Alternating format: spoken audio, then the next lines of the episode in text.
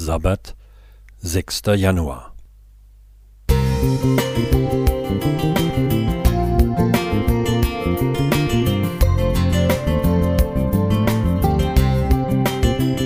Ein kleiner Lichtblick für den Tag.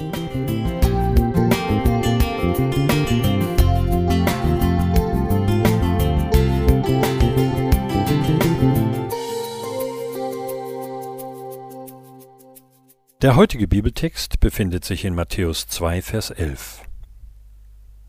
Sie fielen nieder und beteten es an und taten ihre Schätze auf und schenkten ihm Gold, Weihrauch und Myrrhe. Die Weisen, von denen hier in Matthäus berichtet wird, hatten wohl die dreimalige Konjunktion von Jupiter und Saturn im Zeichen der Fische gesehen – die im Jahr sieben vor Christus am Himmel für fünf Monate zu beobachten war.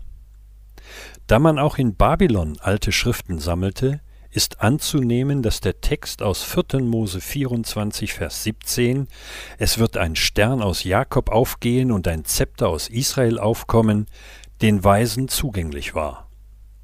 So kommen sie zum Königspalast in Jerusalem und fragen, wo ist der neugeborene König der Juden? Wir sind gekommen, ihn anzubeten. Damals war das so üblich. Kaiser, Könige und Pharaonen wurden Göttern gleich kniefällig verehrt und angebetet. Das wollten die Weisen ebenfalls, und sie brachten Geschenke mit Gold, Weihrauch und Myrrhe. Gold hatte und hat heute noch einen hohen Wert. Weihrauch und Myrrhe damals nicht minder. Im Altertum und zur Zeitenwende nutzte man beides als Medizin. Weihrauch und Myrrhe kamen als Baumharz aus Ostafrika, aus dem Süden der arabischen Halbinsel und aus Indien und waren wegen der aufwendigen Art der Gewinnung, der langen Handelswege und des medizinischen Nutzens sehr wertvoll. Myrrhe war außerdem Bestandteil des Öls bei kultischen Salbungen, einschließlich Balsamierungen als Josef mit seiner Familie auf Geheiß eines Engels nach Ägypten floh, hatte er durch diese drei Gaben und seinen Beruf als Zimmermann ein gutes Polster, um in der Fremde dreieinhalb Jahre zu überleben.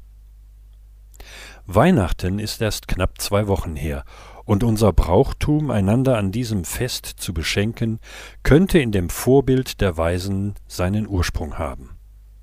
Es gibt aber einen gravierenden Unterschied zu heute, wenn wir beispielsweise in manchen Adventgemeinden Geschenke unter den Weihnachtsbaum legen, die nach dem Gottesdienst an die Armen der Umgebung verteilt werden. Ich möchte es mit einer Frage formulieren. Wir beschenken einander, aber was schenken wir vor dem Hintergrund der Weisen aus dem Morgenland, dem König der Welt zu seinem Geburtstag? Albert Prischopanski Musik